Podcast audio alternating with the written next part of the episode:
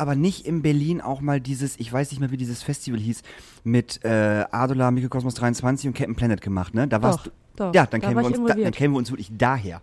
War das, war das davor? Das war m- m- Millionen Jahre davor. Also wirklich, das, das, das, das war auf jeden Fall davor. Wie hieß das denn nochmal? The Kids Are United? Nee. Nee, dann war es ein anderes Festival. Wir hatten mich einmal, einmal eins mit äh, Captain Planet von Lieblingstape. Genau, das Lieblingstape-Ding, das meine ich, genau. Da, also da, da war ich halt auch safe. So, und das war auf jeden Fall vor John Allen. Definitiv. Okay. Ja, das Lange, war auf ist's Fall. her. Lieblingstape, genau. Äh, Eileen, nein. Wie Doch, hieß, doch, Eileen, Eileen, Eileen. ja. Ach, großartig. Hatten wir auch hier mal im kleinen Donner das Lieblingstape-Festival, fällt mir gerade Mhm. ein. Stimmt. Ladies and Gentlemen, Boys and Girls and everyone in between, wir haben wieder Asta Colada Zeit. Es ist Folge 153 am 2.3.2023. Ihr habt es ja schon wahrscheinlich letzte und vorletzte Woche mitbekommen. Ähm, der Daniel und der Hauke, die machen mal eine Pause und deshalb fangen sie an, äh, drei Podcasts hintereinander zu machen. Also für uns ist es immer noch der 15. Februar. Und ich muss ganz äh, ehrlich gestehen, dass äh, mir es fehlt, dass wir heute keinen Prosecco äh, auf der. Nee, ich finde es voll gut, dass wir keinen Alkohol haben. Äh, einen wunderschönen guten Tag, liebe Zuhörerinnen. Äh, ich finde es voll gut, dass wir keinen Prosecco haben, weil ich habe gestern auch meinen Prosecco null getrunken. Habe ich genau gesehen. Einmal von ich habe das so gesehen. Das auch ich vorbei. habe das so gesehen. Sie haben zwei Flaschen Prosecco mitgebracht und habe dann schon ge- gemerkt, so, hä, seit wann trinkst du eigentlich ein Prosecco mit? ich mag ja Prosecco. Seit Juju mag ich ja Prosecco. Ich weiß, aber jetzt stand hier die ganze Zeit die Prosecco-Flasche Ja. während des Podcasts auf dem Tisch und ich habe mich so allein gelassen gefühlt, dass Das- ich, d- dass du halt einfach immer so ein Mini Alibi-Schlückchen Ja, genommen ja. hast und das Ding halt einfach noch halb da stehen gelassen habe und ich dann halt mit diesen zwei Flaschen alleine gelassen worden bin. Das liegt Plu- aber- das liegt- plus die Flasche von Montag, die ich Die halt auch auch noch mit da war, Agnes. ja, stimmt. Aber es liegt einfach daran, dass ich normalerweise das aus ähm, Plastikbechern trinke, da sehr viel Eis drin ist, ein Strohhalm und noch Wasser. Weißt du? Also ein Schörchen sozusagen. Und Ein das dann Prosecco-Schörchen. besser. Das macht es viel besser, weil du viel mehr trinken kannst. Und das schmeckt auch viel besser. Oh, der feine Herr. Entschuldigen Sie bitte. Und weil wir in diesen besser. drei Tagen auch überhaupt gar nichts erlebt haben und wenn ihr das hört, es tut uns leid, sollte die Welt untergegangen sein, Wir wissen es nicht. wir wissen es nicht. Null. Wir können null auf solche Themen gerade eingehen, aber äh, Gott sei Dank haben wir auch heute wieder einen wundervollen Menschen auf unserem Gästesofa sitzen und äh, da ich so ein unbeschriebenes Blatt bin und eigentlich gar nicht weiß, wer du bist, wird Daniel dich heute vorstellen. Das werde ich tun. Wir haben heute äh, an unserer Seite Ara Walter. Und Ara Walter kenne ich. Wir haben gerade versucht, das auseinanderzufriemeln. Wir wissen nicht genau, wann es war. Aber ähm, Konzerte, Konzerte, Konzerte, Konzerte. Hallo Ara. Hallöchen Daniel, Hallöchen Hauke. Schön, dass ich hier sein darf. Schön, dass du hier bist. Das ist voll schön. Also mir wurde erstmal gar nichts erzählt über dich. Aber es, es hieß gerade so, du wärst ein Frank Turner Ultra. Und das ist nicht despektierlich gemeint, ne? Es gibt ja Ultra-Fans, wo man sagt so, oh, das ist ein Ultra-Fan. Aber es gibt ja auch Ultra-Fans, wo man sagt so, cool. Ja, der, der Ruf eilt mir voraus. Ich Ja. habe den äh, Engländer schon ein paar Mal gesehen. Ich glaube, mittlerweile sind es 150 Konzerte in 23 verschiedenen Ländern gewesen. Willst du mich verarschen? Nee, über elf Jahre hinweg. Und äh, der tut eben extrem viel und dann habe ich meine Urlaubsplanung irgendwann dem angepasst. Und ähm, wenn er ankündigt, ich spiele zwei Konzerte am Wochenende in Portugal, dann war so geil, ich war noch nie in Portugal. Lass mal einen Wochenendtrip draus machen und dann sammelt man halt Konzerte und neue Urlaubserfahrungen. War immer ganz geil bisher. Aber du siehst so unfassbar jung aus. Äh, Darf ich das? Ich, ich Das ich darfst würd- du sagen, Ich ja. hätte dich irgendwo zwischen 22 und 25 Jahre eingeschätzt. Vielen Dank, ich bin 29. Siehst du, da war ich gut mit, mit, der, mit, mit der Ende 20. Mitte Ende 20. Ey, 130 Konzerte? 150. 50. 150 Konzerte. Bist ein halbes Jahr on Tour. Ich meine, ich kenne Bands, die noch niemals in ihrem so viele, so viele Konzerte haben. Wie du mit dem auf. Tour gewesen bist. Äh, wann fing die Frank Turner Liebe an? Ähm, tatsächlich das erste Mal gehört 2011 und dann das erste Mal gesehen und interviewt für meinen damaligen Musikblog war 2012 am 1. April. Du hast einen Musikblog gehabt? Ich hatte einen Musikblog namens Lieblingstape mit einigen lieben Menschen. Die haben auch Festivals veranstaltet in Berlin und auch mal in Hamburg. Das war, das, das, das war ein schönes Ding. Da haben sich die Bands auch immer sehr wohl und sehr aufgehoben gefühlt. Das war so ein bisschen so ein Szene-Ding. Also, äh, ohne dass es jetzt doof klingen sollte, so. Viel deutschsprachiges Zeug auf jeden Fall, was damals halt so angesagt war. Das war cool. Das war, das war echt schön. Und man kannte da halt auch jeden. Waren das nicht auch Veranstalterinnen, die halt auch Konzerte auch so veranstaltet haben? Na, wir hatten auf jeden Fall ein kleines Team. Ähm, das hat sich über, ähm, also ich habe damals noch in der Ecke Würzburg gewohnt. Ähm, als ich den gestartet habe, da war ich 17, das war 2011, das ist schon eine Ewigkeit her. Und dann ähm, habe ich irgendwann relativ schnell gemerkt, so ich könnte mehr Content kreieren, brauche aber eigentlich mehr Leute am Start. Dann kriegt man eigentlich einfach viel mehr gebacken. Und habe dann ein paar ähm, Leute gefragt, die ich einfach über Konzerte kennengelernt hatte, die viel auf Konzerte ge gefahren sind und gegangen sind. Und die hatten irgendwie alle Bock. Und dann hatten wir Leute in Münster, Köln, Berlin am Start. Und ähm, daraus ist dieser Blog entstanden, der zum Ende echt äh, groß gewesen ist und den wir dann nach sieben Jahren aber wieder eingeschimpft haben. Ja. Warum habt ihr den eingestampft? Ähm, weil wir dann in der Situation, also als wir den gestartet haben, haben wir uns so alle in der Ausbildungszeit befunden und waren so, also Ende der Schulzeit, Anfang der Ausbildungszeit und dann hat uns irgendwann ähm, alle das äh, Leben eingeholt, würde ich sagen.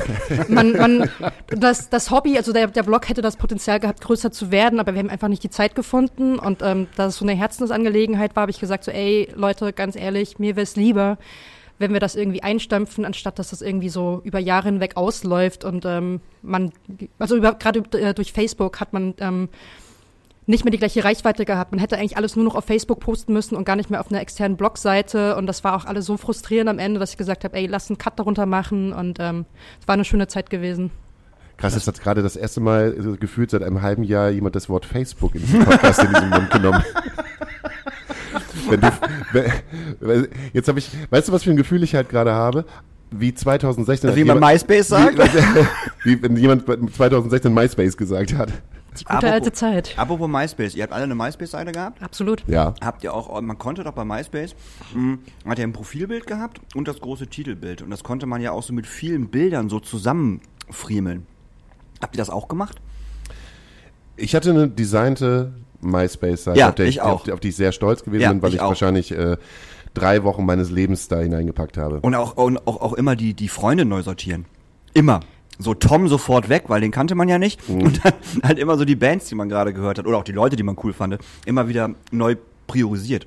Ich fand MySpace mega geil. Ich auch. Vor Ohne allem, weil es die, die erste Möglichkeit war, dann auch mit KünstlerInnen in Kontakt zu treten. Total. Und man hat dann die ersten Berührungspunkte auf einmal Ja. zu Bands gehabt, die eigentlich vorher so unerreichbar erschienen sind. Absolut. Warst du damals als Teenagerin schon so musikaffin? Ja, das fing bei mir mit 13 an. Ähm, da bin ich auf mein allererstes Konzert gegangen und dann. Darf man Äh, fragen, was? Frank Z- Turner.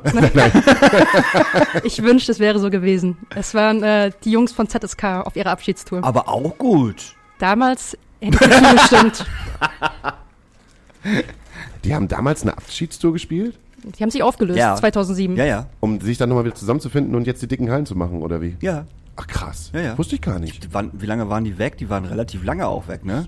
Ich glaube irgendwie acht Jahre ja, ich oder wollte so. gerade sagen, das und war relativ sind dann lang. auch wieder auf einer auf einer Donut-Show tatsächlich in äh, Münster. Stimmt, sind die beim- dann wieder aufgetaucht. Beim Münster Slam, Genau. Schnubbidubi mit, den- mit den Donuts, genau, da haben sie sich wieder reuniert sozusagen, stimmt. Die Donuts sind schuld an allem. Im Backstage. ja, eigentlich waren die nur im Backstage zum Saufen, dann ach komm, dann spielt auch noch mal eine Runde, ist auch scheißegal. Fällt doch gar nicht auf. Zwei Schülerbands zusammen. Okay, du hast das erste Konzert mit 13 erlebt. Das war ZSK. Was hast du gelernt, wenn das Leben dich eingeholt hat? Also in der Schule glaube ich nicht wirklich viel, weil ich die Wochenenden im Vergleich zu meinen MitschülerInnen ähm, immer auf unterschiedlichen Konzerten verbracht habe. Und ähm, ich wollte eigentlich immer was Richtung äh, Musikjournalismus machen. Bin dann nach dem Abi ähm, bei, in meinen ersten zwei Praktika gelandet, ähm, unter anderem auch hier in Hamburg. Und habe dann irgendwie so Promo-Kram gemacht, einmal hier für eine Booking-Agentur und dann später in Würzburg für einen lokalen Konzertveranstalter. Und habe dann aber relativ schnell gemerkt, so, oh, eigentlich will ich tatsächlich ähm, lieber auf den Konzerten sein und am Start sein und da was bewegen und habe mich dann für eine Ausbildung zur Veranstaltungskauffrau entschieden. Die du abgeschlossen hast? Die ist abgeschlossen, habe ich 2017 im äh, Lido abgeschlossen in Berlin, Oh. ähm, auch ein bekannter Club. Und ähm, genau, dann war ich zwei Jahre lang dann noch nach der Ausbildung da am Start, habe äh, ganz viele Shows lokal veranstaltet und äh, vor allem vorbereitet und bin jetzt seit 2019 fest ähm, im Tourbooking angesiedelt. Du sagst Lido und zwei alte Männer machen. Ah. Ja, weil man halt so unfassbar oft in diesem Club war. Also entweder privat irgendwie, wenn man wirklich dann auf, auf Konzerte gefahren ist oder halt mit irgendwelchen Künstlerinnen so. Das ist so, es gibt in Berlin, finde ich, es gibt ja natürlich viele Clubs, auf jeden Fall, aber es gibt so ganz paar Clubs, wo ich sag so, ah, so ist auf jeden Fall Lido. Ähm, äh, Columbia Halle mag ich auf jeden Fall Absolut, total ja. gerne. Schokoladen äh, war total klein, aber trotzdem voll der schöne Laden so. Und wie hieß denn nochmal Privatclub. Ja, aber ja, aber nicht. Ja, Ich mag den eigentlich ganz gerne. Musik und Frieden? Nein, auch nicht. Ja, aber ge- genau, das, das wollte das wollte ich gerade fragen. Äh, Musik und Frieden und Magnet, die gibt's doch nicht mehr, oder? Genau, richtig. Also sind, hieß früher Magnet und Komet, dann Genau, ist es das mhm. Musik und Frieden geworden Genau. oder auch, ähm, wie wir in Berlin gesagt haben, Muff. Muff. Und äh, ich glaube, das ist der hoffentlich der einzige Club, der der Corona-Pandemie unter anderem auch mit zur Last gefallen Ja, ist. genau. Weil da fand, da war ich auch mal gerne, tatsächlich. Das fand ich auch immer schön. Das, gehört das nicht auch den Ich weiß gar nicht, wo es am Ende Den war.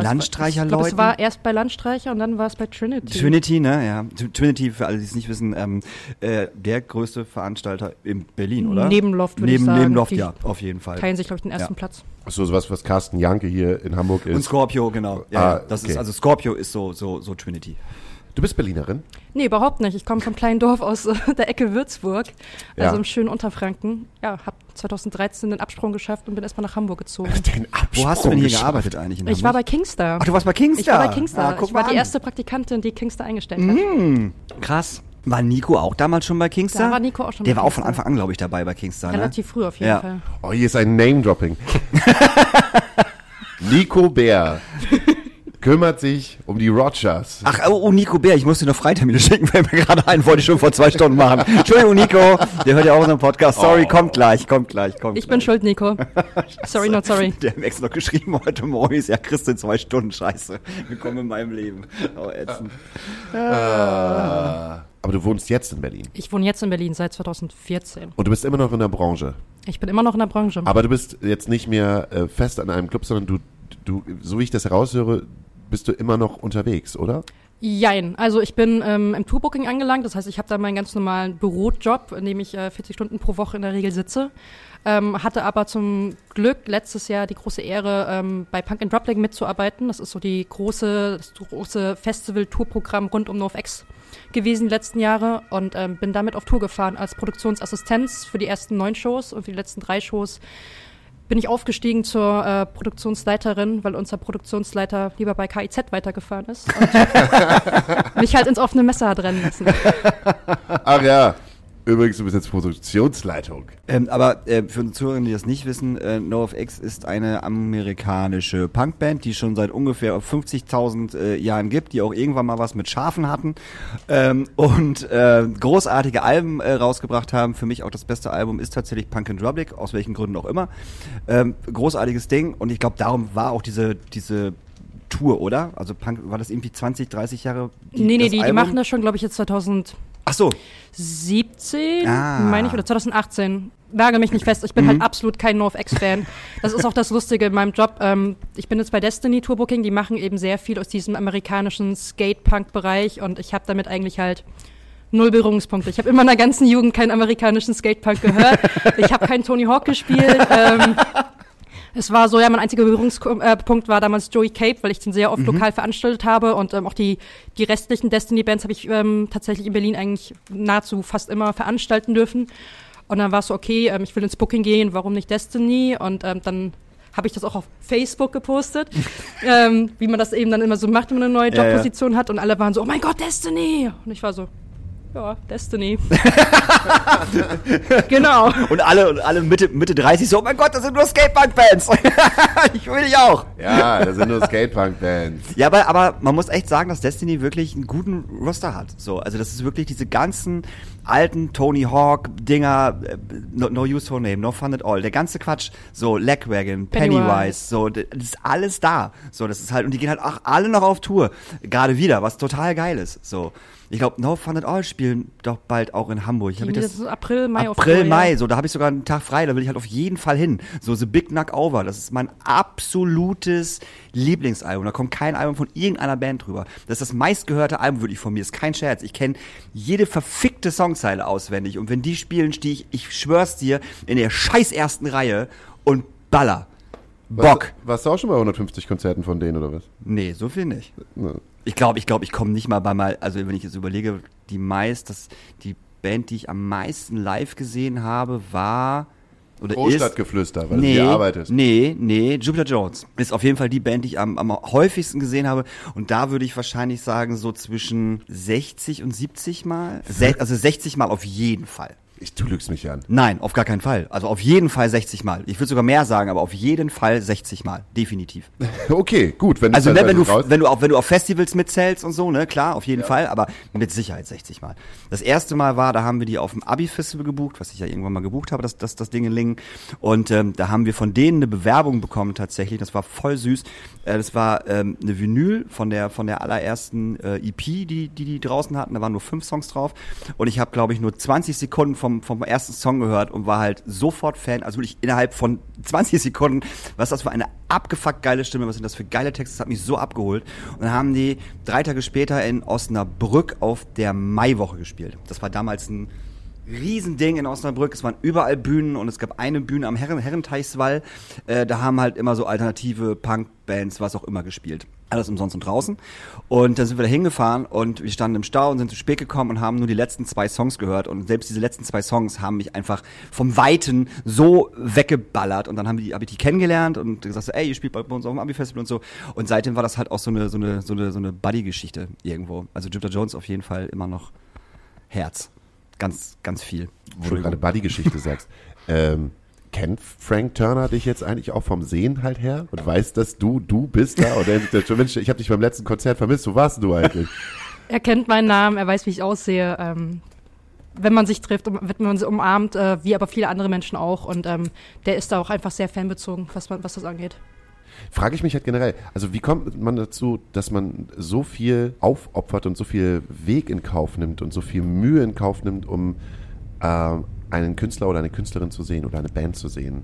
Das ist eine gute Frage. Ich glaube, das ist einfach eine Leidenschaft, die sich äh, ganz schnell entwickelt. Ich bin halt, ähm, wie gesagt, ich komme vom relativ kleinen Dorf in die nächste große Stadt nach Würzburg, bin ich so 35, 40 Minuten mit dem Auto gefahren. Und ähm, heißt, ich musste sowieso immer eine Strecke auf mich nehmen, wenn es auf Konzerte ging. Ob das jetzt nach Würzburg war, nach Wiesbaden, nach Schweinfurt, es war immer eine ganze Strecke. Und ähm, irgendwann, die zweite Band, die ich gesehen habe, waren die Beatsteaks. Ähm, große Liebe meinerseits. Und ähm, da habe ich dann gesagt, so, ey, ich, ich muss die auf jeden Fall nochmal sehen und habe die nächstbeste Möglichkeit dann ergriffen und habe die dann auf der kommenden Tour direkt nochmal ähm, mir angeguckt und ähm, aus einmal mehr angucken wurde irgendwann zweimal mehr angucken und dann irgendwann dreimal mehr angucken. Dann hat man geguckt, okay, die spielen an dem Wochenende in der Stadt und in der Stadt. Wie lässt sich das kombinieren? Und dann trifft man genauso verrückte Menschen um sich herum und tut sich zusammen, teilt sich die Spritkosten, teilt sich die Übernachtungskosten, lernt neue Leute kennen, bei denen man irgendwie auf dem Boden oder auf dem Sofa schlafen kann. Und dann ist das so ein Selbstläufer irgendwann und es wird halt immer mehr und ähm, ja, wird so ein Hobby, so eine Leidenschaft, das zum, zum Hobby wird. Aber da gibt es ja ganz viele Leute. Ich meine, guck dir mal so einen Thomas Link. Kennst du Thomas Linkstedt? Natürlich. Ja, selbstverständlich. Der hatte das damals ja auch. Der, der hat sich ja eine Bahncard 100 damals, glaube ich, gekauft und, und äh, ist zu jedem Konzert von Herrenmagazin, Schrottgrenze, Junges Glück gefahren. Wir haben den auf jedem Konzert immer, Adola, so, der, der ist auf dem Konzert nach, nach, äh, zu, nach, nach Wiesbaden gefahren. mit dem Zug und musste eigentlich anderen Tag arbeiten. Und äh, weil das war ein Freitag, wir haben Donnerstag gespielt, Freitag hätte er arbeiten müssen. Wir haben dann aber Freitag, Samstag, Sonntag getourt und äh, er hat dann einfach dann Freitag seinen Job abgesagt, hat gesagt, er ist krank und sitzt dann auf einmal bei uns im Tourbus. Weißt du, und fährt mit uns drei Termine mit. So, und dann steigst du im Bus ein, willst losfahren, dann hast du so einen Thomas Linkstedt hinten drin sitzen, der noch total besoffen ist vom Vortag. Und das Erste, was man machen muss, ist halt an der Tankstelle anhalten und er holt sich zwei Liter Faxe. Weißt du, so, so habe ich zum Beispiel Thomas Linkstedt kennengelernt. Und ähm, es gab damals super viele verrückte, verrückte Menschen, ähm, die halt jegliche Konzerte mitgenommen haben. Eine, eine gute Freundin von mir, Linda Gerdes, die kommt auch aus, aus, aus, aus dem Kaff, so ein bisschen, wo ich herkomme, die ist halt nur auf Konzerte gefahren. Die hat sich alles angeguckt von, von äh, Junges Glück über Herrenmagazin, über Jupiter Jones und die ist da immer hingefahren. Wirklich, die hat auch Wege auf sich genommen, mit, auch mit uns. Und sie war halt so, die hatte eine ganz krasse Lache. Äh, die hat gelacht wie so eine Robbe. Man, man wusste halt immer, wenn eine Band gespielt hat und dann hat die Band irgendwas gesagt und Linda musste lachen, war sofort von der Bühne, ah, Linda ist auch da. Immer. Ob das ein Fett, das könnte, auf dem Hurricane war das sogar so, ah, guck mal, Linda ist auch da. Weißt du, also, also das war halt auch so ein, die Bands wussten, Linda ist halt da. So, das ist einfach so. Die fährt halt ein, einfach mit. Und da war das, was, was heißt mit, nicht mit, nicht mit der Band, aber die fährt halt so hinterher. So, und solche Leute gab's schon immer. So. Und, die ich- wird es auch immer geben. auf jeden Fall. Und ich glaube, dass wir das nur aus diesem Bereich äh, Pop kennen.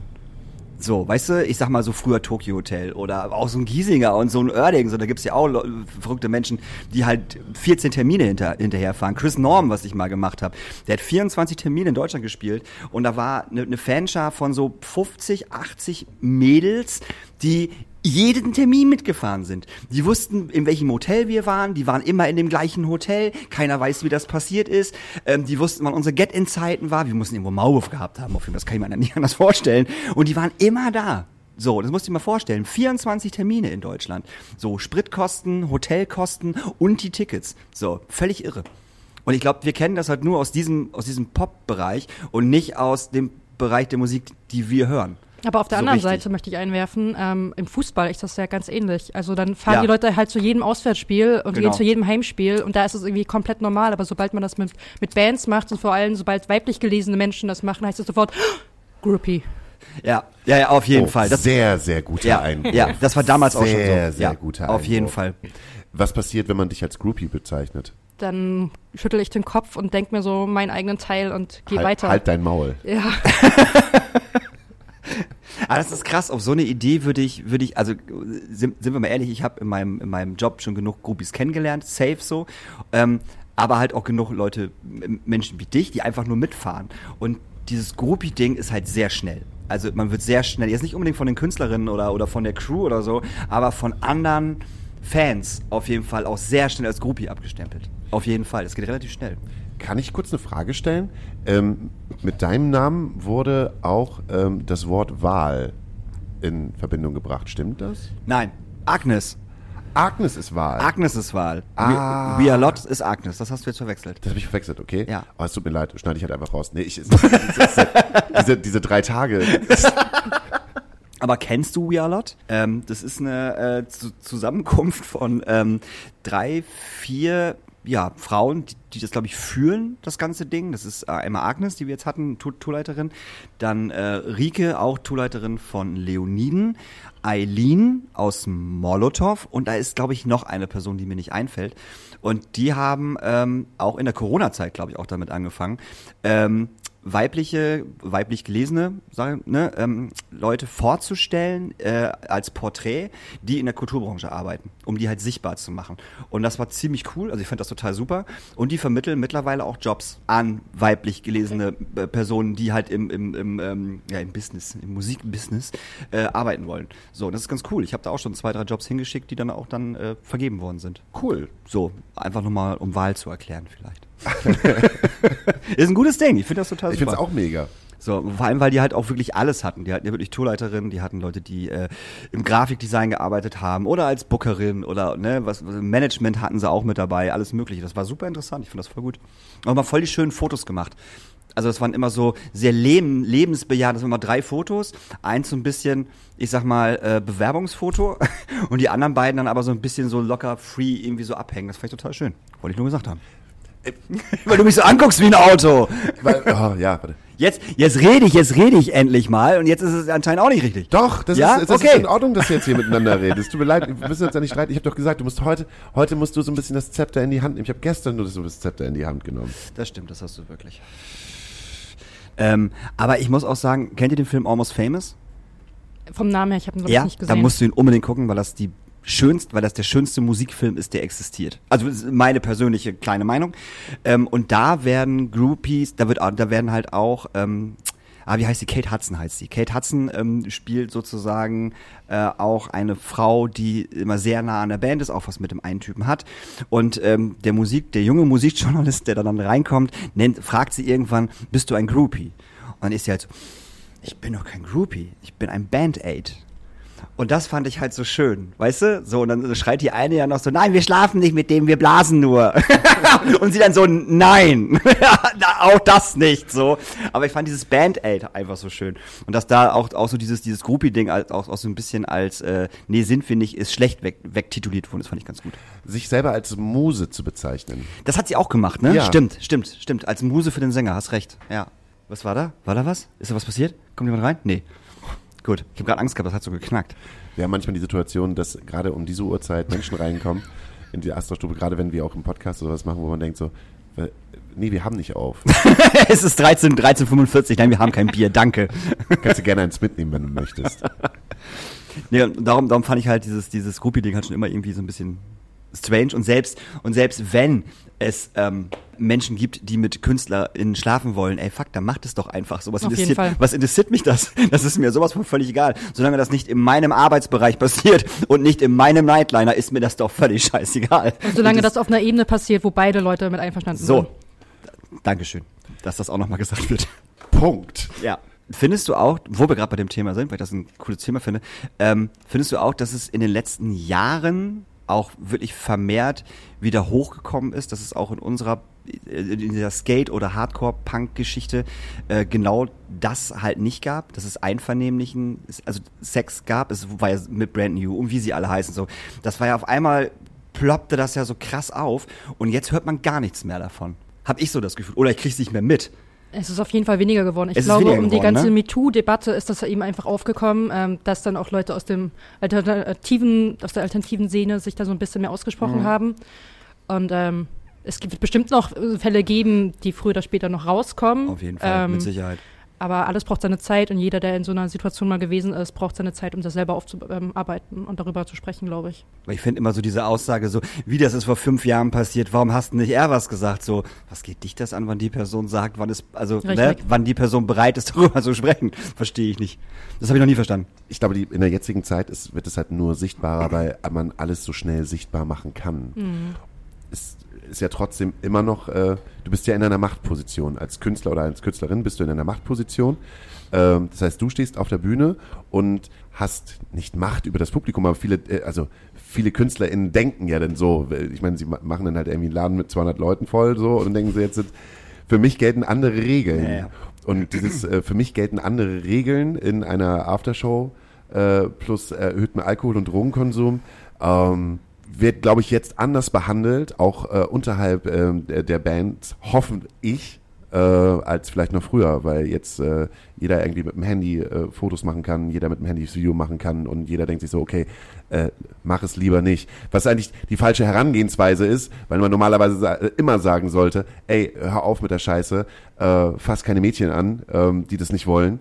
Äh, oder nutzt Oder dein, Jungs. Oder Jungs und nutzt deinen Status bitte nicht aus. So. Aber ich äh, kann mir vorstellen, dass das jetzt gerade immer Diskussion ist. Es ist ja auch bei uns irgendwie bei, bei mir in der Band, es ist ja auch schon ganz lange Diskussion. Äh, es, wird, es wird niemand aus dem Zuschauerraum, also man, wir schlafen nicht mit Fans. Einfach, Wir schlafen nicht mit Fans. es, wird nicht, es wird nicht mit Fans geschlafen und man geht nicht durch den Club und sagt, ich bin der Gi- Gitarrist von. Ja, ja, ja. Das, das funktioniert nicht. Weißt du, nie- weißt, du nie, weißt du nicht, wer ich bin? Ich bin der Gitarrist von. Da gibt's ja so einige, Ja, ja. so in der Vergangenheit, die das gerne gemacht haben. Zu sagen, ich bin doch, du kennst meinen Namen ich bin doch der Gitarrist von. Schwierig. So. Ah. Aber es, es gerät auch so ein bisschen, bisschen, bisschen, bisschen in, in, in Vergessenheit. So, ich meine, diese ganze feine Sahne Fischfilet-Geschichte ist halt überhaupt nicht aufgearbeitet worden. Null. Und alle sind wieder so zu ihrem normalen Tagesrhythmus zurückgegangen. Und ähm, also, also wir wissen nicht, was aufgearbeitet worden ist. Ich weiß natürlich nicht, was da in den Hin- Hintergründen passiert ist oder so, keine Ahnung. Aber gefühlt ist da halt nichts gemacht worden. Nach außen hin. Gar nichts, gar nichts so.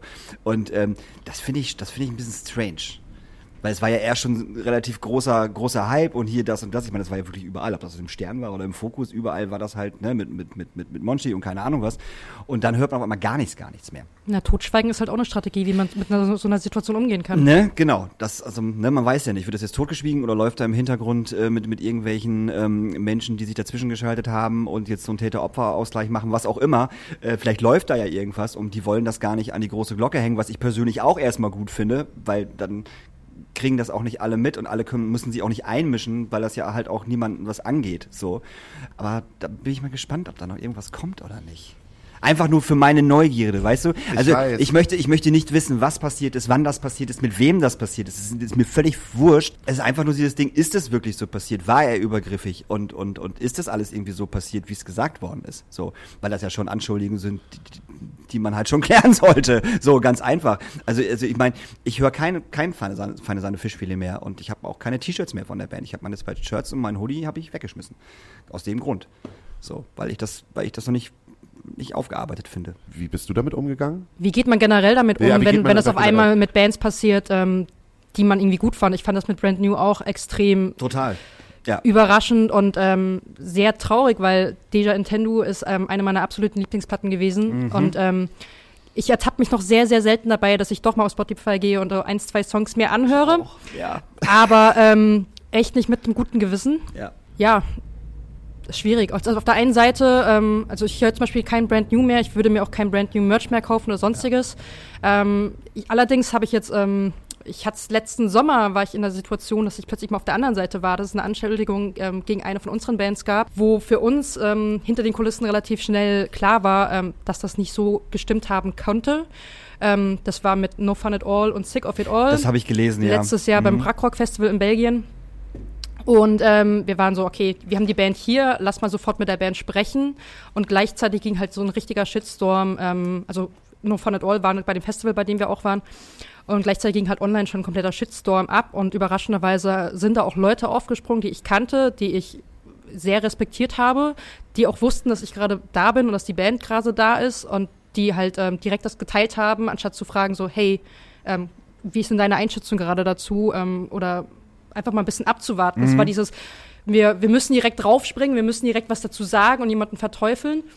Und das hat mir aber auch so ein bisschen den Spiegel selbst vorgehalten, weil ich eigentlich tatsächlich, glaube ich, auch jemand bin, ähm, dass wenn sowas hochpoppt, dass ich die erste Person bin, die er sofort auf Social Media teilt, weil das ist, glaube ich, in unserer Social Media Kultur Ja. einfach mittlerweile so gang und gäbe. Ja. Und da habe ich gemerkt, okay, vielleicht muss man erstmal einmal tief ein- und ausatmen und dann mal gucken, wie ist die Faktenlage, welche Fakten gibt es von beiden Seiten und dann gucken, ähm, was da letztendlich äh, wirklich vorgefallen ist. Ja. Das ist, das ist ein sehr guter Satz. Einfach mal tief ein- und ausatmen und überlegen, ob man das jetzt gerade direkt ballert, äh, obwohl man überhaupt gar keine Infos darüber Richtig. hat. So gar nicht, gar nicht. Aber bist du nicht auch eher der Typ, der halt auch. Ja, total. Ja, Also ja, ja. Nur so. Ich versuche mich ja nicht nur als Diplomaten halt äh, Ja, ja. au- aufzuzeigen, aber ich habe manchmal das Gefühl, dass du auch jemand bist, der dann schon ge Aber gerne mal mit aufspringt und mal sagt, finde ich jetzt doof. Ja, aber das ist auch schon besser geworden. Ich war schon mal viel, viel schlimmer. Also, ne, also, also vor allem, vor allem auf Facebook war ich, war ich schon mal viel, viel schlimmer. Viel, viel schneller irgendetwas, irgendetwas zu posten, obwohl man nicht alle Informationen hatte. Das mache ich jetzt halt auch nicht mehr. So, weil ich einfach wirklich genau, was du sagst, einmal tief durchatme und mir einfach auch denke so, lass uns doch mal gucken, wo die Reise hingeht. Lass uns doch erstmal die Leute, die es betrifft, sagen, was passiert ist, dann eventuell sogar mal das Statement der Band abzuwarten, so und dann kann man immer noch was sagen. Auch bei der Feine Sahne Geschichte habe ich auch nichts gepostet. Ich habe mir erst äh, die Beschuldigung angehört, dann kam ja von Feine Sahne ein relativ schwacher schwacher Post dazu und dann habe ich dazu was gepostet, weil ich das einfach scheiße fand, weil ich den Post von denen einfach schwach und arm fand und nichts aussagen vor allen Dingen und das habe ich auch gepostet. Ist nicht ellenbreit, aber so einfach so, ne? Also einfach so rumballern, nee. Aber das finde ich halt auch ein super interessantes Thema, gerade weil ich würde dich jetzt mal als Digital Native bezeichnen. Absolut, ja. So. Und du bist nochmal eine andere Generation als wir äh, alten Säcke. So uns trennen halt irgendwie elf Jahre und du und Daniel seid, glaube ich, 20, 25 Jahre auseinander.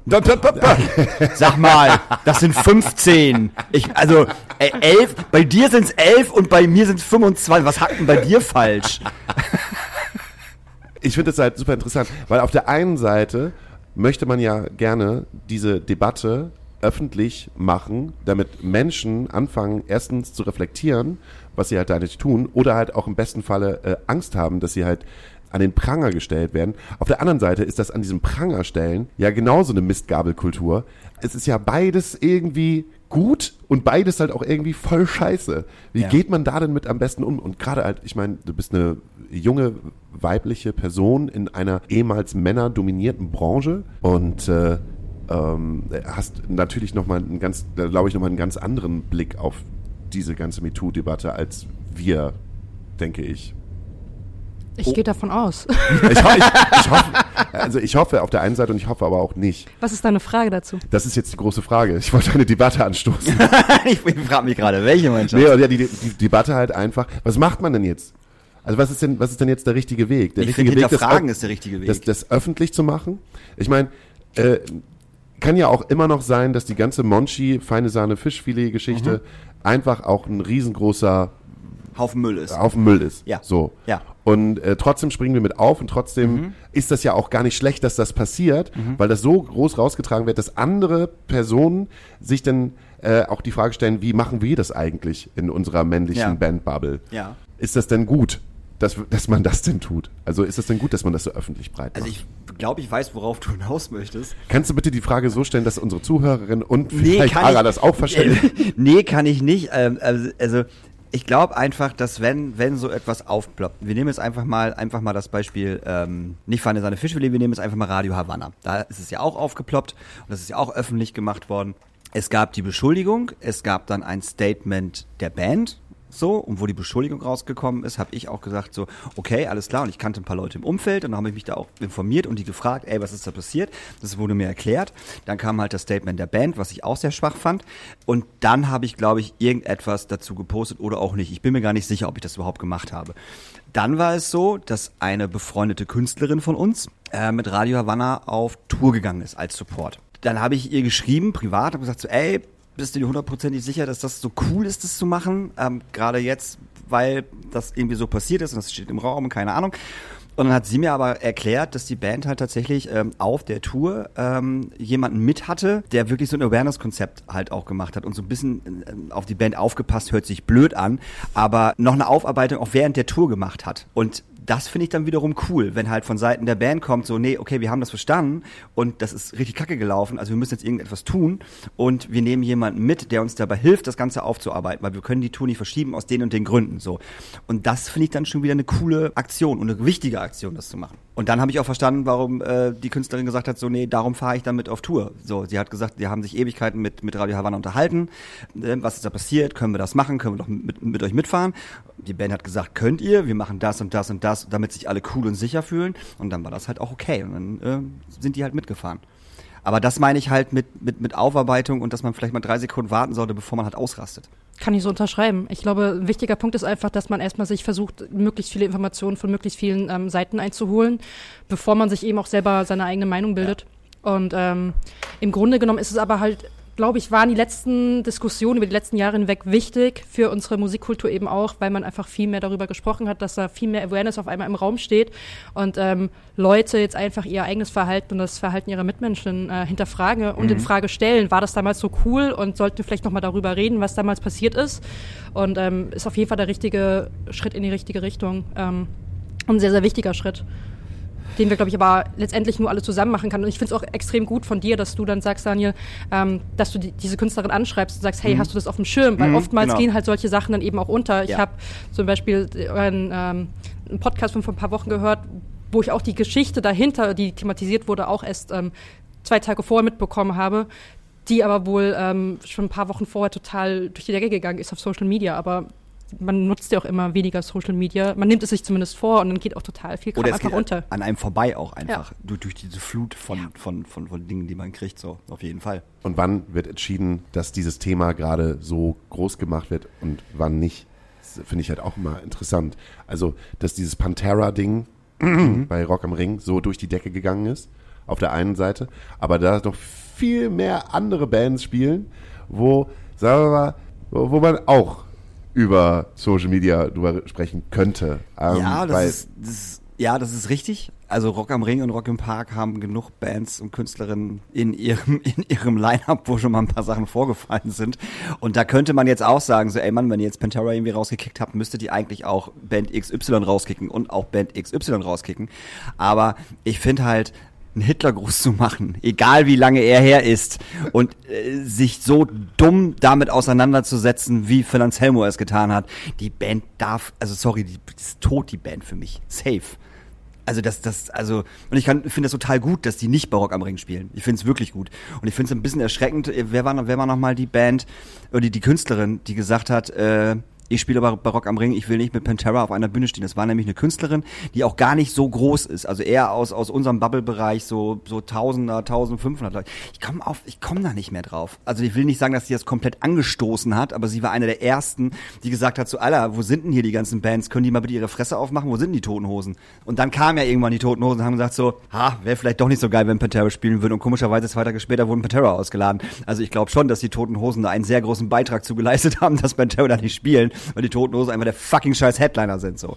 Aber ja, es gibt, es gibt da einige Bands, wo man sagen kann. Aber meine Two Cents noch dazu, ähm, ich will da jetzt gar nicht groß in die ganze yeah. Pantera-Debatte mit reingehen, aber ähm, man rutscht da, glaube ich, ganz schnell in so ein Whataboutism rein, dass man sagt, okay, wir haben dieses Problem, aber was ist denn mit dem Problem? Was ist denn mit dem Problem? Und wir haben gar nicht thematisiert, dass das Line-Up von ähm, Rock am Ring, Rock im Park auch dieses Jahr wieder komplett äh, cis-weiß, äh, hetero normativ ähm, dominiert ist. Ähm, und dieses Mal können sie sich nicht rausreden, wir haben gerade andere Probleme, Covid, ähm, um uns mit dem Line-Up auseinanderzusetzen. So, ich finde es immer äh, super gut, dass man mit einem Problem anfängt und an dem ersten Problem arbeitet und dann zum nächsten übergeht. Also es ist halt ein bisschen zu viel verlangt, glaube ich, so sämtliche Probleme auf einmal anzuleiern, aber Also ich bin mit einer weiblichen Künstlerin auf dem, auf dem, auf dem Rock und Rock, und Rock im Park.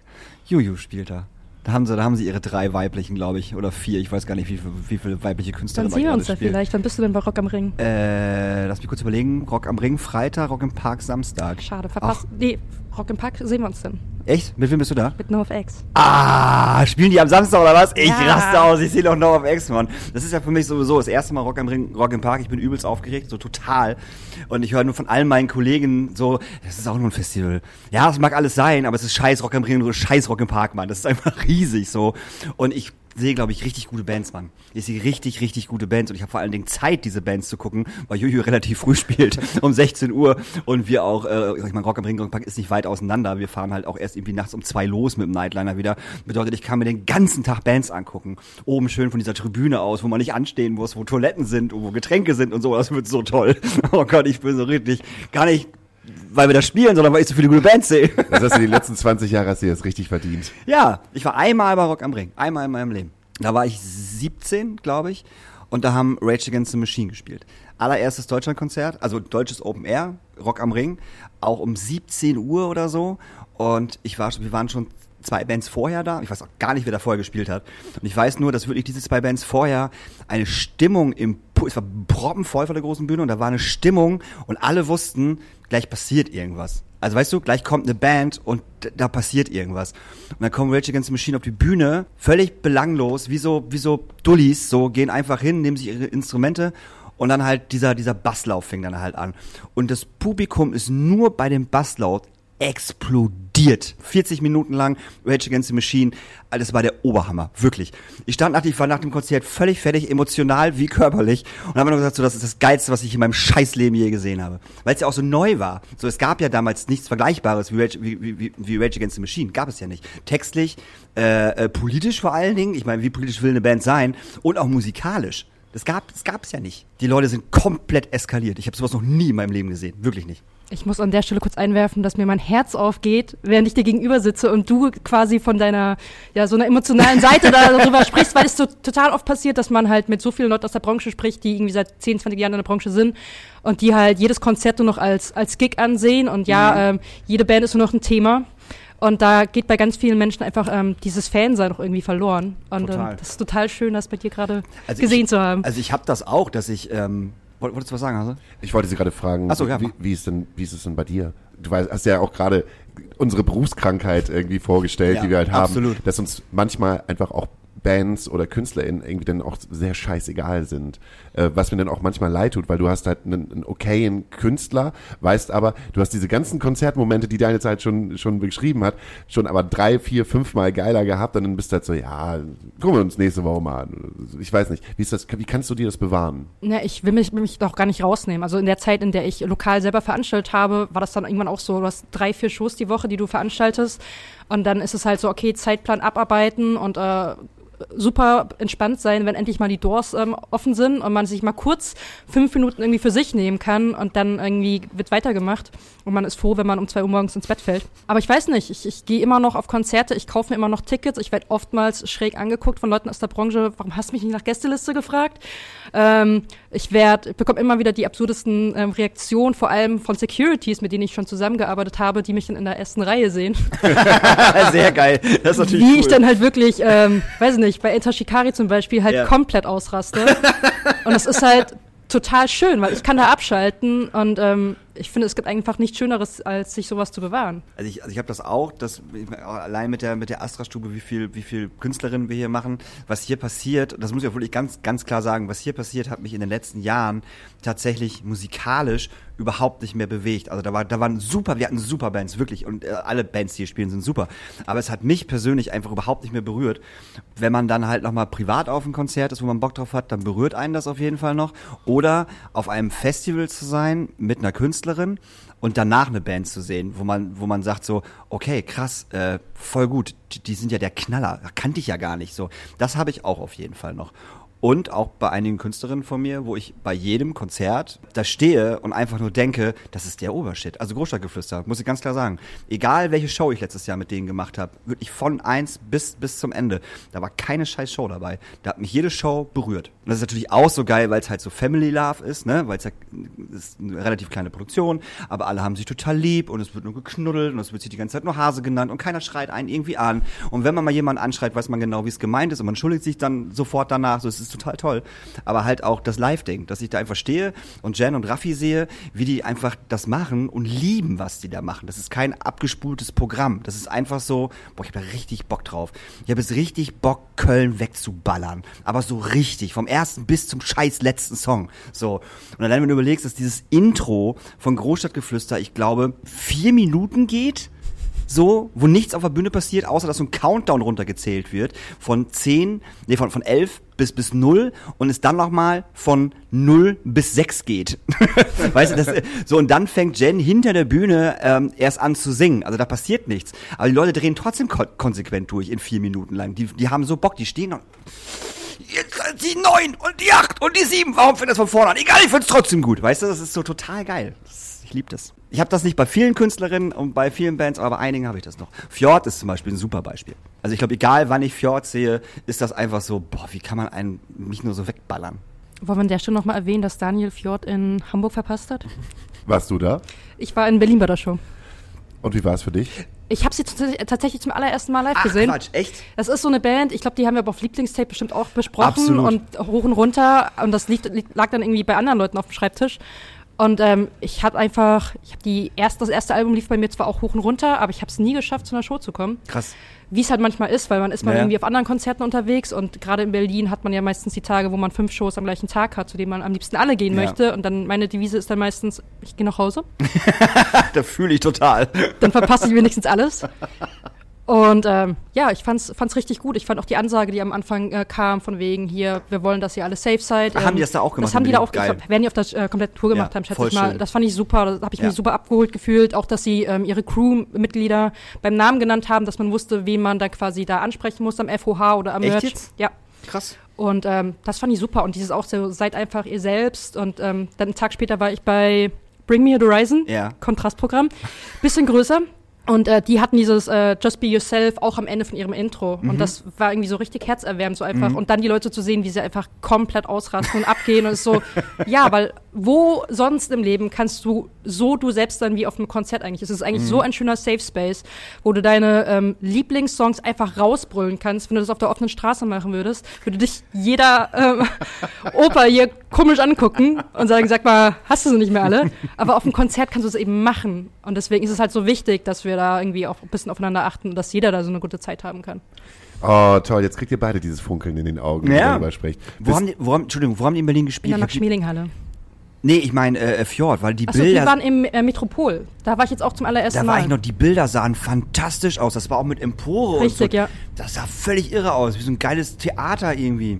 Richtig geil. Also war voll geil. Die Bilder waren der Hammer. Richtig schön. Also unten halt stehend und oben halt so, so ein Rund, wo alle Leute standen und so. Voll geil. Voll der geile Laden. Und wie war es für dich?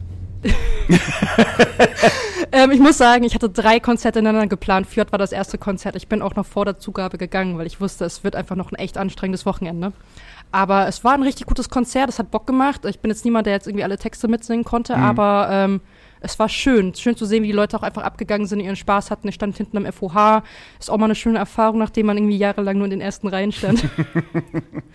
Trifft man nicht im Circle Pit? Äh, man trifft mich entweder in der ersten Reihe oder im FOH mittlerweile. Im Circle Okay. Pit, ich habe ich hab Asthma, ähm, da bin ich raus. Wen hatten die als Support mit? Kochkraft Ach, durch. Kochkraft durch KMA Ja, war mit genau. dabei. Oh, das sind auch Speedies. Würde ich mir auch gleich sofort einen Song auf unsere Spotify-Liste wünschen von Kochkraft, Koch, Kochkraft durch KMA. Mach es. Irgendeinen ist egal, die sind alle geil. Das ist Gut. kein Scherz, such dir irgendeinen aus, die sind wirklich alle, alle toll. Okay. Die kennst du nicht, ne? Ich hab's versucht, ich hab da versucht, ich komm, ich, ich versuche mich jetzt erstmal in Pasco reinzuhören für dich. Okay. Das ist so, ich, das neue Album? ja, das neue Album. Okay. Und äh, auch äh, da, es, es dauert halt. Es, ich, Echt? Ich, ja, es ist, viele Leute finden es gut und ich brauche aber immer ein bisschen länger, um eine Band lieben zu nennen. Das dauert. Also man muss Du halt, hättest mit dem letzten Album anfangen Ja, ja. Ich kann dir da aber die Hand reichen. Ich glaube, ich habe auch noch nie, ich habe Pasco noch nie live gesehen. ja. Und die Band ging ich möchte nicht sagen, ging an mir vorbei. Ich habe ganz viele Menschen in meinem Umfeld, die die absolut abfeiern Mhm. und lieben. Aber ich hatte noch nicht so den Zugang dazu, lustigerweise. Dann kann ich euch beiden empfehlen, einfach mit dem letzten Album anzufangen, dann das neue zu hören und die, egal wo ihr sie singt, einmal live gucken, weil das ist, das ist so ein bisschen wie Turbostart, also vom Publikum her, dass die Leute vom ersten Song bis zum letzten Song komplett ausrasten und das sind auch wirklich alles alte Menschen, um mal vorsichtig auszudrücken, weil die Band gibt es halt auch schon einen Tacken länger. Und die singen so unfassbar laut jeden scheiß Song mit. Das ist der Wahnsinn. Und was, die, was diese drei Leute da, vier Leute auf, auf, auf der Bühne machen, ist auch einfach völlig absurd. Völlig verausgaben einmal, so komplett durchdrehen. Wir waren vor drei Jahren, vor, vor Corona, waren wir im Docks und haben, die, und haben die geschaut. Und äh, meine Freundin war auch zum ersten Mal auf dem Pesco-Konzert. Und nach vier, fünf Songs gucke ich sie halt so an und sehe halt einfach nur so ein Leuchten in ihren Augen und so ein Grinsen. Ich so, okay, sie findet es richtig geil. Ich so, findest findest es gut? Sie so, das ist wie Turbostart, anders, aber auch mega geil. Weil das wirklich, man hat sofort so diesen, diesen Turbostart-Vergleich. Jetzt gar nicht musikalisch, sondern wie die Leute halt abgehen und wie laut die Leute mitsingen. Eine gute Freundin von mir hat mal gesagt, dass KünstlerInnen Sehnsuchtsträger sind oder wie man jetzt sagen würde, SehnsuchtsträgerInnen. Vergleiche ich mal mit dem, wie ihr gerade ausgesehen habt, während ihr über tolle Bands gesprochen habt. Finde ich immer interessant, welche Band erfüllt bei mir welche Sehnsucht? Nach was? Was, was erfüllt zum Beispiel Fjord bei mir für eine Sehnsucht, die ich halt so geil finde, dass ich mir, wenn sie jetzt in Hamburg bin, mir jedes Konzert halt reinziehe und wenn es losgeht, mir, weiß ich nicht, musste ich gerade mal kurz mal selbst reflektieren. Ich, ich weiß, dass es bei Fjord ist, äh, die Sehnsucht nach Lautstärke Auf jeden Fall, ja. und, äh, Und nach Schreien. Nach Schreien, Ja. nach, nach dieser puren, puren Aggression, die dann herrscht, oder dieser verzweifelten Aggression.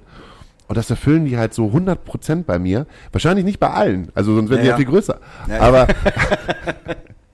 so was, was, was für Sehnsüchte werden immer bei mir erfüllt. Und deshalb, äh, also bei Pasco, da dockt halt noch nichts an. Da gibt's keine Krass. Sehnsucht, die, die jetzt gerade bei mir, wo, wo, jetzt gesagt wird, ne, ist jetzt kein Ketka, äh, Mhm. der, die, die Lyrik, die jetzt gerade gemacht wird, dockt bei mir irgendwie eine Sehnsucht, ne, wo nach guten Lyrics sowas an. Frank Turner, Mhm. was ist da angedockt? Ich glaube, diese, also da, seine Texte drehen sich oder haben sich lange Zeit einfach auch ums Reisen, ums Touren gedreht und um diese Sehnsucht einfach irgendwie unterwegs zu sein. Und äh, die habe ich, seitdem ich das erste Mal auf ein Konzert gefahren bin, irgendwie verspürt. Und äh, die hat sich immer weiter durchgesetzt. Dadurch, dass er so viel tourt und so viel am Spielen ist und so viel in unterschiedlichen Ländern unterwegs ist und in verschiedenen Konstellationen. Also der spielt sowohl Konzerte mit seiner Band als auch Solo, als auch im Duo-Format mit dem ähm, Keyboarder dann zusammen, der dann die Mandoline meistens spielt. Da gibt's halt so viel Variation, dass die Sehnsucht von Hinterherreisen einfach dadurch komplett erfüllt wird und das ist total schön. Bist du rastlos? Immer wieder mal, ja. Wann? Jetzt gerade nicht. Jetzt fühle ich mich gerade sehr wohl hier bei euch. Warum Berlin und nicht Hamburg? Weil ich äh, Hamburg im Vergleich wie ein sehr, sehr großes Dorf empfinde, wo sich alles auf einer Ecke irgendwie konzentriert und das ist das Schöne in Berlin, dass es da nicht so ist. Das ist zum Beispiel das, was, äh, was Hamburg an meiner Sehnsucht erfüllt. Ja, genau, meine auch. dass ich irgendwie das Gefühl habe, ja, ich lebe schon in der zweitgrößten Metropole in Deutschland, aber irgendwie ist es dann trotzdem noch äh, wie früher zu Hause auf dem Dorf. ja, nee, so und davon es. wollte ich unbedingt weg. Also, Dorf, ganz schlimm, ganz schlimm. Also wirklich mit 250 Einwohnern und Altersdurchschnitt 50 plus, alles CSU-Wähler, innen. Schwierig. Schwierig, ja. Wie unterscheiden sich die beiden Szenen voneinander? Die Hamburger Musikszene und die Berliner Mus Musikszene, weil du ja beide schon mitbekommen hast. Ich würde behaupten, Berlin in, im Vergleich zu allen anderen Städten in Deutschland ist sehr verwöhnt. So. Also Publikum in Berlin geht vergleichsweise nicht immer so wirklich ab, weil wir einfach jeden Tag auf un drei unterschiedliche Shows gehen können. Und äh, da ist man so gewisse, so eine gewisse Sättigkeit ist da. Und in Berlin eine Show zu sehen, wo das Publikum komplett am Ausrasten ist, ist vergleichsweise selten, würde ich behaupten. Regt dich das auf? Nö. Es gibt andere Sachen, Dinge, über die man sich im Leben aufregen kann. Das ist keins davon. Du, ich habe eine Frage von einem kleinen Jungen, der ist Fiete und der stellt immer sehr intelligente Fragen. Und das ist passend jetzt halt auch äh, ne, äh, der Vergangenheit geschuldet zum Februar. Und deshalb bekommst du jetzt eine Frage von Fiete in der Rubrik Fiete fragt. Hauke, wer hat sich das eigentlich ausgedacht, dass es nur alle vier Jahre den 29. Februar gibt?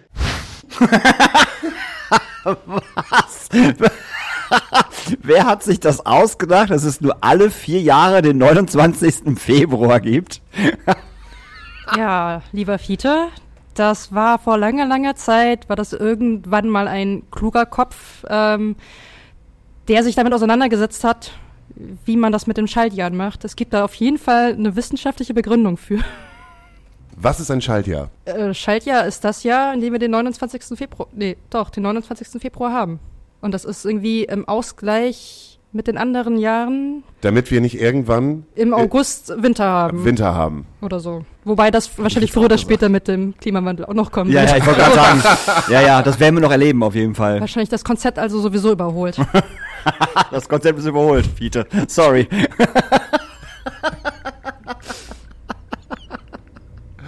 Finde ich super. Das ist wie mit einer Stunde vor und eine Stunde zurückstellen mit dem Absolut. Licht, damit wir Energie sparen. Obwohl, das Konzept könnten wir jetzt eigentlich immer wieder anfangen.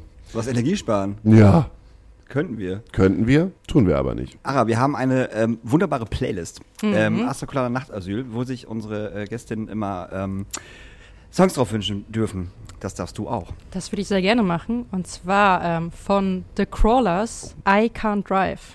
Der läuft bei mir, seitdem ich ihn entdeckt habe, ich glaube ich im November, rauf und runter. Und ich feiere den extrem ab. Ähm, ich habe Denzel Curry wieder für mich entdeckt. Uh. Ja, ich habe irgendwie angefangen, ähm, ich, vor ein paar Tagen, weil ich bei TikTok irgend so eine, so eine Hip-Hop-Crew gesehen habe, die gerade irgendwie voll am Start ist und sie anhören wie Wu-Tang Clan früher, habe ich wieder angefangen, so, so, so Hip-Hop zu hören. Und ich wünsche mir von äh, Denzel Curry Worst Comes to Worst und von, äh, das sind die, die ich kennengelernt habe, The Same Olds, Good Eye River. Großartige Band. Also wirklich, das ist echt. Äh, und äh, ähm, von Della Soul. Irgendein Lied von Della Soul bitte, weil der eine äh, Rapper ist tot. Das war vor zwei Wochen. Ernsthaft? Das habe ich jetzt erst gestern gelesen. Das war nicht vor zwei Wochen, das war, das war vor ein paar Tagen, nicht vor In zwei der Wochen. Zukunft. Wir ist haben das hier schon mehr. Ach so, oh Gott, wir haben mal, das war vor drei Wochen. Vor drei Wochen Ja. ist schon der Della Soul Sänger. Genau, geschaut. ja, äh, aber dann bitte auch ein Song, ein Song von Della Soul. Aber wenn du jetzt drei Songs wünschst, würde ich mir noch zumindest einen zweiten. Ja, du kannst auch dritten wünschen. Nee, äh, Best Years von Social Animals. Oh, auch, auch äh, schön. Mega gut. Ich wünsche mir, weil ich den Elvis-Film gesehen habe und den trotz aller Kritiken sehr, sehr gut fand, äh, einen Song von Elvis, also Viva Las Vegas. Cool. Film habe ich auch gesehen. Ich fand ihn okay. Ich finde es einfach nur schön, dass sie es geschafft haben, ähm, diese Vergangenheit aufzuarbeiten, die ich vorher gar nicht wusste, dass Elvis ähm, eigentlich in einem schwarzen Ghetto äh, aufgewachsen ist und ähm, sich, oh Gott, jetzt die Kultur angeeignet hat. Hört sich jetzt richtig scheiße an. Aber ähm, äh, er hat halt die, die Art des Gesangs und diesen Rock'n'Roll halt ähm, mit auf die Bühne gebracht. Und ähm, sie haben es trotzdem geschafft, dass es nicht nur äh, wirkt wie ein, ein, ein Film von weißen Männern über einen weißen Mann, sondern einfach es geschafft haben, diesen, diesen Film so, äh, so divers zu zeigen. Und das fand ich halt ganz gut und äh, war auch ein bisschen traurig, als er dann gestorben worden ist. Okay, das Gestorben worden ist. Ge- Äh, als er dann gestorben ist. Spoiler-Alarm, Elvis stirbt. Eigentlich wurde er auch umgebracht. In dem Film ist das aufgeklärt worden jetzt. Deshalb Viva Las Vegas. Ara, vielen, vielen Dank. Das war, das hat mir sehr viel Spaß gemacht. Das freut mich. Ja, schön, dass du hier warst. Schön, dass ich hier sein durfte. Ich hoffe, du kommst bald wieder, solange noch der Laden unter unserem Arsch ist. Unter unserem Arsch. Kann man ja so sagen. Ach, das, haben, haben wir das eigentlich schon gesagt? haben wir das eigentlich schon erzählt? Jetzt die große Nachricht. Nee, haben wir wirklich noch nicht. haben ja. wir noch nicht, haben wir noch nicht erzählt. Ey, dann, dann, dann, dann machen wir das jetzt mal. Mach mal, mach mal hier so. Ara, Ara darfst, oh, du darfst es verkünden. Ara, die darf- die Hiobsbotschaft. die Hiobsbotschaft. Ja, das, äh, die, die schöne, schöne Astra-Stube hier in, in Hamburg muss leider Ende des Jahres äh, ausziehen. Ja, wir haben jetzt unseren letzten, unsere letzte Verlängerung gekriegt bis zum 31.12. Das bedeutet, dass äh, am 31.12. wir hier raus müssen. Dann war's das mit der Astra-Stube, äh, aber bis dahin machen wir noch Konzerte bis Ende des Jahres und wir werden im Dezember ähm, dieses Ding hier abreißen. Safe. Äh, da wird's noch einige ganz, ganz große Neuigkeiten geben, was wir da veranstalten, was wir da machen. Und äh, das wird schön und ganz doll traurig. Aber vor allen Dingen viel schön, glaube ich. Wir werden auf jeden Fall noch in den nächsten Monaten Ja. viel darüber sprechen Ja. und vielleicht wird auch die ein oder andere Träne verdrückt. Vielleicht holen wir uns noch jemanden von der Bahn hier hin, der uns nochmal genau erklärt, warum der Bums jetzt wirklich abgerissen werden muss. Das wäre vielleicht mal gar nicht mal so schlecht. Weiß ich nicht. Verschimmelte Wände, wackelige Konstruktion. Naja, nicht der Club, die Brücke. Ach so. Verschimmelte Brücke, wackelige Konstruktion. Wir hören uns nächste Ah, Woche. wir hören uns nächste Woche, ihr Lieben. Tschüss. Tschüss.